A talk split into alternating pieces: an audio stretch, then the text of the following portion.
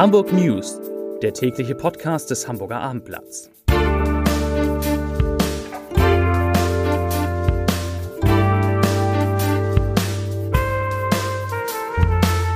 Herzlich willkommen. Mein Name ist Stefan Steinlein. Heute sind wieder drei wunderbare Kollegen zu Gast im Abendblatt Podcast Studio beziehungsweise am Telefon. In den Gesprächen mit ihnen geht es um den erneuten Protest der Landwirte mit ihren Treckern in der Hamburger Innenstadt, um einen gebürtigen Hamburger, der im Urlaub auf Teneriffa festsitzt, da sein Hotel unter Quarantäne gestellt wurde. Man will so weitere, eine weitere Verbreitung der Corona-Epidemie eindämmen. Und es geht um die Frage, wie die Basketballer der Towers den nächsten Sieg einfahren wollen. Doch zunächst, wie üblich, drei Nachrichten aus Hamburg. Auch hier geht es zunächst einmal um das Thema Corona. Die erste Nachricht. Der HSV hat für das Heimspiel an diesem Sonnabend gegen Jan Regensburg weitreichende Maßnahmen zur Abwehr des Coronavirus beschlossen. Dazu zählen, dass Selfies von Spielern mit Fans verboten sind. Das betrifft auch nicht nur die, die Spieler, sondern auch den Trainerstab um Cheftrainer Dieter Hecking. Bis Ende März, so der HSV, werden auch Zusammentreffen mit Fans, Marketingpartnern und Spielern ausgesetzt. Im Stadion gibt es für die Fans zusätzliche Stationen, um sich die Hände zu desinfizieren. Auch dürfen Besucher Desinfektionsmittel bis 100 Milliliter mit ins Stadion nehmen. Die zweite Nachricht. 14 Menschen sind im vergangenen Jahr in Hamburg ertrunken. Das teilte heute Morgen die Deutsche Lebensrettungsgesellschaft DLRG mit. 2018 waren es noch 16 Badetote gewesen. Von den 14 Ertrunkenen waren die meisten, wie auch schon in den Vorjahren, Männer. Die dritte Nachricht. Am 8. Mai 1945 kapitulierte das Deutsche Reich. Den 75. Jahrestag der Befreiung der Welt von den Nazis will der Deutsche Gewerkschaftsbund im Bezirk Nord, dazu zählt Hamburg, mit einem einmaligen gesetzlichen Feiertag und mit einem feierlichen Staatsakt würdigen. Jetzt, nach den Nachrichten, kommen wir zu den Gästen. Ja, herzlich willkommen Elisabeth Jessen, unsere heutige Expertin für äh, das Coronavirus, äh, die Auswirkungen in Hamburg und ähm, das, was sonst noch Hamburger betrifft im Zusammenhang mit dieser Epidemie. Elisabeth, wie ist der aktuelle Stand? Irgendwie, was kann man sagen? Es gibt weitere Erkrankungen in Hamburg? Ja, wir haben drei weitere Fälle seit gestern. Ähm, die äh, Gesundheitsbehörde hat allerdings nicht gesagt, auf welchem Wege diese Menschen nach Hamburg zurückgekommen sind. Sie sind in Isolation. Wir wissen aber auch nicht, ob zu Hause oder in der Klinik. Ein Fall ist etwas aufsehenerregender. Da handelt es sich nämlich um einen Mitarbeiter der Kinderwunschklinik Fleetinsel. Ähm, ja, und das ist äh, wahrscheinlich für Schwangere jetzt etwas beunruhigend. Die äh, Klinik hat jetzt erstmal bis 20. März zugemacht. Man kann nur äh, online neue Termine vereinbaren. Das heißt aber, die Frauen, die jetzt schwanger sind nach der Behandlung dort, ähm, die werden weiter behandelt oder die werden andernorts behandelt und es gibt nur keine neuen Patienten, die aufgenommen werden. Es gibt im Moment keine Termine, die Klinik ist dicht. Wie das konkret jetzt weitergeht, müssen die wirklich per Mail äh, die betroffenen Frauen äh, mit denen äh, besprechen, beziehungsweise die sollten auch von der Klinik angerufen werden. Mhm. Ja, klingt ja nicht gut. Ähm, ja, zum HSV habe ich eben schon erzählt in den Nachrichten, irgendwie, dass der HSV auch Selfies verbietet genau. und äh, Bilder. Ähm, der Gründertag ist abgesagt genau. worden. Gibt es noch weitere äh, relevanten Ereignisse im Zusammenhang mit dem Coronavirus in Hamburg? Äh, relevant, äh, ja, also eines ist vielleicht relevant, weil ja viele Leute seit, seit letzter Woche verzweifelt versuchen, Handdesinfektionsmittel zu kaufen. Die gibt's ja im Moment nicht. Aber es ist jetzt erlaubt, und zwar von der Bundesstelle für Chemikalien, dass Apotheker selber etwas anmischen. Das können die ja auch. Äh, normalerweise dürfen sie es nicht, aber jetzt machen sie das. In Schleswig-Holstein wird das seit gestern schon gemacht und Hamburg kann das jetzt auch machen. Das heißt, alle Leute, die glauben, sie müssen, also Hände waschen reicht nicht, wobei die Experten ja immer sagen, für den Hausgebrauch reicht das im Wenn eigenen man sie Haushalt. Wäscht. Wenn man sie 30 Minuten ja. lang wäscht. Na, 30 Minuten würde ich jetzt nicht äh, machen. Entschuldigung, 30 Sekunden, wenn man jedenfalls äh, Happy Birthday singt Ja. Wenn man damit fertig ist und unter warmem Wasser mit Seife gewaschen hat, dann, dann sind die Hände safe. relativ zuverlässig sauber. Gut, das ist auch mal ein guter Tipp. Äh, ich übe das nachher mal. Ähm, Elisabeth, du hast telefoniert mit einem geburt, gebürtigen Hamburger, der ja. auf Teneriffa festsitzt. Was erzählt dieser Mann? Ähm, der sollte eigentlich gestern planmäßig zurückfliegen. Der war schon ganz oft in diesem Hotel auf Teneriffa, weil er sich da einfach furchtbar gut entspannen kann und ist da hingeflogen vor drei Wochen mit seiner Frau, um eben einen schönen Urlaub in der Sonne zu machen. Und ähm, Montag letzter Woche fand er dann plötzlich ein Schreiben unter seiner Tür, ähm, dass er eben sich nicht mehr rausbewegen soll. Er dachte erst, das ist ein Scherz, weil es hatte auch keinen Briefkopf. Ähm, lustig ist das alles nicht in dem Hotel, nee. sagt er. Und vor allem äh, hat ein Ärzte-Ehepaar, ein Deutsches, jetzt eine Petition an das Auswärtige Amt geschickt äh, heute mit der Unterstützung und dem Beifall der anderen Deutschen, dass sie da abgeholt werden wollen. Und zwar deshalb, weil das Hotel steht unter Quarantäne und wir denken jetzt immer, das ist abgeriegelt. Ist es auch. Die Polizei steht davor und schützt also dieses Gelände, im Prinzip die Leute, die draußen sind, damit keiner rauskommt. Aber die das Briten. Heißt aber auch, man bewacht das Hotel, damit keiner es, ja, tatsächlich damit, das Hotel verlässt. Aber die Briten sind alle abgeholt worden. Also die Regierungen haben das offenbar veranlasst. Die nächsten waren die Finnen. So heute sitzen die Belgier auf gepackten Koffern. Die werden um 16 Uhr abgeholt. Die Österreicher haben offenbar eine ähnliche Information, nur die Deutschen sitzen da und die deutsche Regierung sagt, ähm, wenn die Spanier sagen, die so, sollen da in Quarantäne sitzen, dann lassen wir die sitzen. Und das regt diese Leute wahnsinnig auf. Ich würde mich in der Stelle dann auch allein äh, gelassen fühlen und ähm, kann dafür auch wirklich kaum Verständnis aufbringen. Also ich kann es mit Schwierigkeit kann ich es verstehen, also kann ich es nachvollziehen, aber wirklich verstehen kann ich es nicht. Also Herr Winkler ist Psychotherapeut und er sagt für sich selber, er, also wenn er nicht in der Lage wäre, sozusagen diesen Lagerkoller für sich zu vermeiden, dann wäre es ein Armutszeugnis.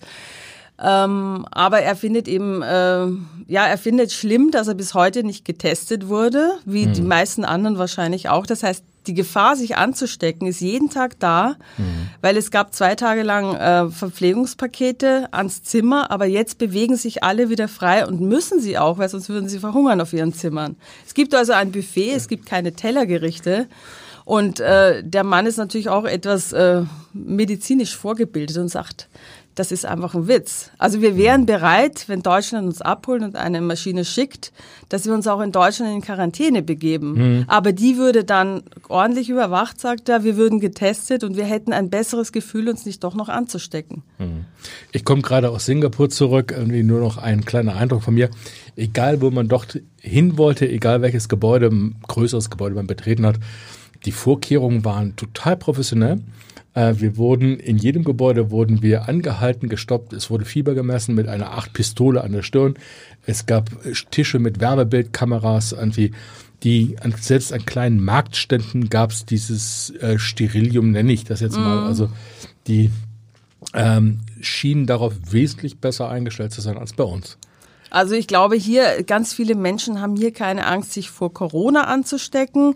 Aber nicht alle haben das Gefühl, dass Hamburg so richtig reagiert, weil es, äh, wir kriegen auch immer Leserbriefe, die sagen, wie kann es denn sein, dass zwar alle Flüge nach äh, China gestoppt sind, aber aus dem Iran kommen die Leute ja. hier an und werden eben nicht in Quarantäne gesteckt und auch, also diese Aussteigekarten sind ja schön, verhindern aber nicht, dass möglicherweise infizierte hm. Leute andere anstecken in der Stadt. Ja, klingt noch nicht alles so perfekt und nicht irgendwie perfekt organisiert. Vielen Dank, Lisa Jessen. Alexander Laux ist da eigentlich der totale Fußballexperte. Wir wollen aber heute reden über Basketball, Alex. Sehr gerne.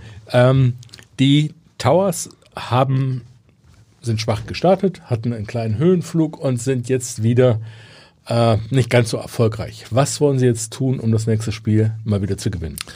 Naja, ähm, sie sind jetzt schon seit sieben Spielen sieglos. Das ist natürlich schon, das zehrt natürlich schon an den Nerven. Ähm, ich hatte aber heute die Gelegenheit, mit dem Trainer, mit Mike Taylor, äh, länger zu sprechen. Um, mich hat es auch mal interessiert, wie reagiert er denn jetzt eigentlich in dieser sportlichen Krisensituation und was kann, welche, welche Maßnahmen äh, ergreift er? Und, er? und das Spannende für mich, der ja tatsächlich häufiger, viel, viel häufiger über Fußball berichtet hat in den vergangenen Jahren, ist, der kann nämlich das machen, was im Fußball eigentlich gar nicht möglich ist ist, er verfällt eben nicht in blinden Aktionismus, sondern er, er ist eben der Ruhepol und er sieht, und zwar nicht krampfhaft, sondern er, er sieht wirklich die positiven Dinge, die Fortschritte, die die Mannschaft zweifelsohne gemacht hat. Er hat selbst gesagt, die Mannschaft war zu Beginn der Saison nicht wettbewerbsfähig. Mhm. Und das ist und die haben ja auch nicht nachgerüstet. Sie haben nach personell nachgerüstet. Also da kann man natürlich sagen, sie haben sich bei einigen Spielern verschätzt, was das Leistungsvermögen mhm. betrifft. Jetzt haben sie wirklich eine Mannschaft, die in der Bundesliga mithalten kann. Sie zeigen Bundesliga Basketball und haben jetzt am vergangenen Wochenende, da warst du noch irgendwo in, in der Luft wahrscheinlich, haben sie wirklich an dem Sieg geschnuppert. Da haben mhm. sechs Sekunden haben dann gefehlt zum ersten Heimsieg. Ja, bitte. Ähm, ja. Und es ist allerdings, es steigt ja nur eine Mannschaft ab aus der Basketball-Bundesliga äh, bei 17 Vereinen.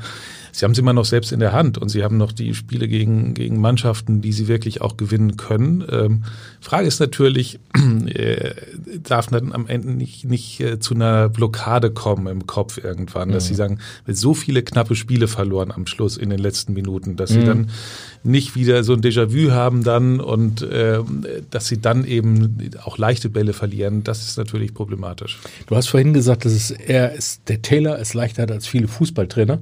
Ist der Druck nicht so groß oder liegt es daran, dass die Towers einfach ein ganz anderer eigener Verein sind?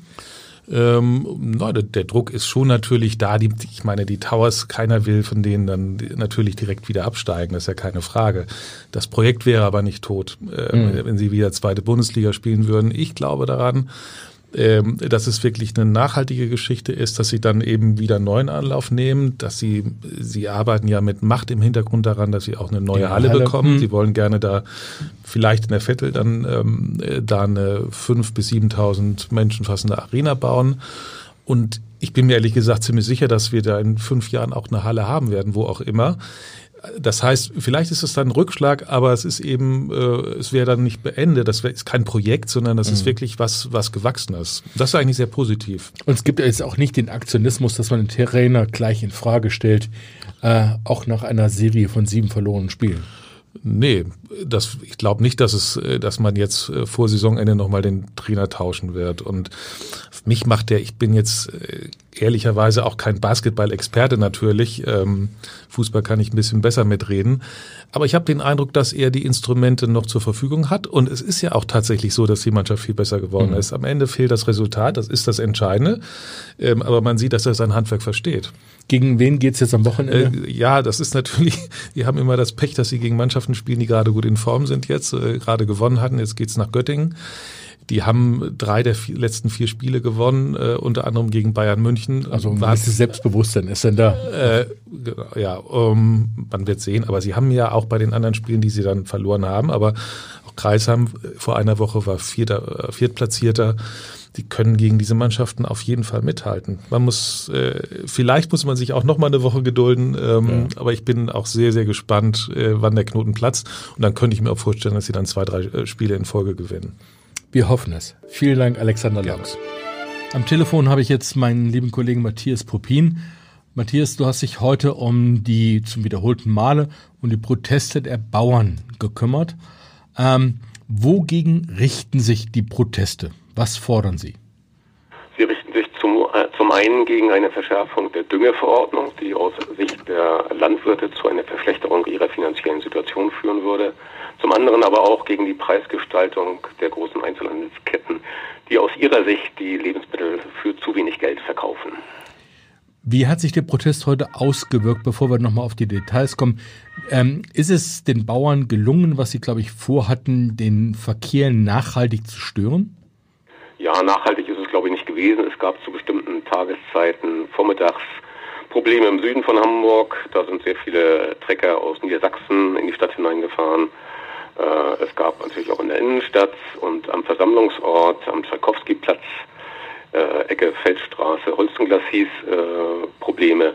Aber mittlerweile dürfte sich der Verkehr wieder beruhigt haben, denn die Veranstaltung ist gegen 13 Uhr beendet worden. Das heißt, im Feierabendverkehr dürfte es eigentlich keine Auswirkungen mehr jetzt geben? Nein. Kommen wir nochmal zurück zu dem Hintergrund dieses Protestes. Ähm, inwieweit kannst du ihn nachempfinden? Ich glaube, wenn ich das auf mich beziehe, kann ich sagen, ich kann durch mein eigenes Einkaufsverhalten ja durchaus dazu beitragen, ähm, dass die Preise, die ich zahle, die dann hoffentlich auch bei den Bauern, die, die Bauern erzielen, angemessen sind für die Produkte? Da kann natürlich jeder Bürger selbst dazu beitragen, dass die Landwirte ein äh, auskömmliches Einkommen haben. Es gab heute ein ganz interessantes Transparent an einem der Trecker. Da war zu lesen, kauft, wozu ihr steht oder steht zu dem, was ihr kauft. Mhm. Äh, das ist also durchaus mal etwas Nachdenkliches. Ähm, natürlich hat jeder die Möglichkeit, bei äh, den Discountern für wenig Geld einzukaufen, aber es gibt natürlich auch äh, deutlich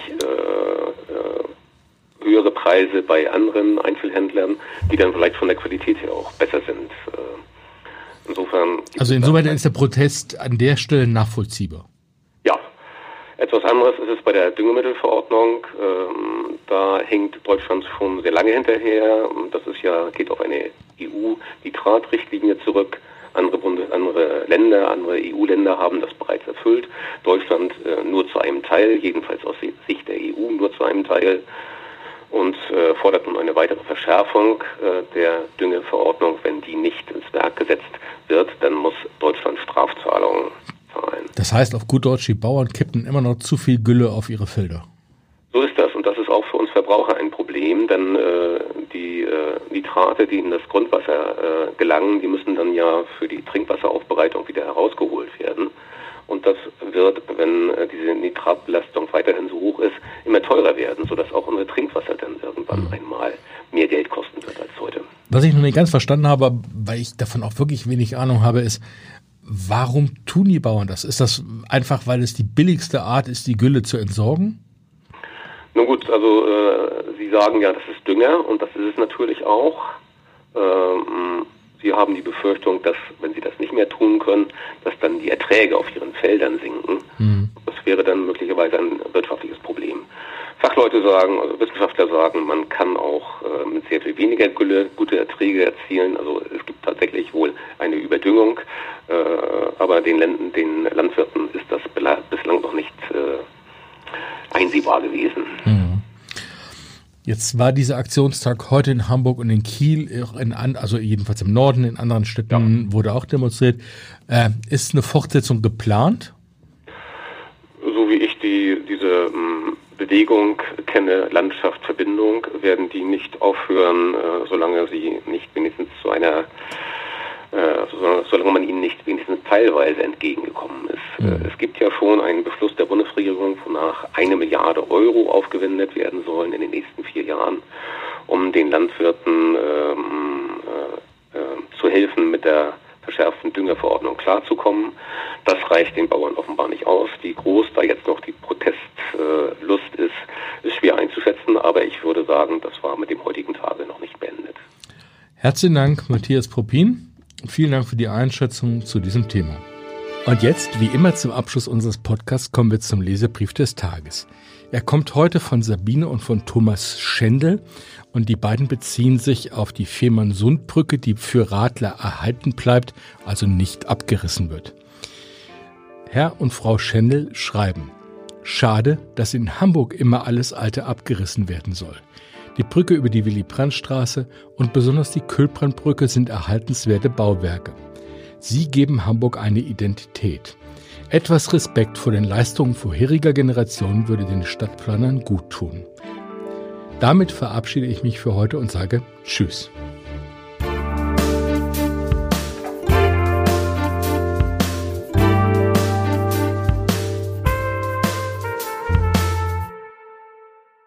Weitere Podcasts vom Hamburger Abendblatt finden Sie auf abendblatt.de slash podcast.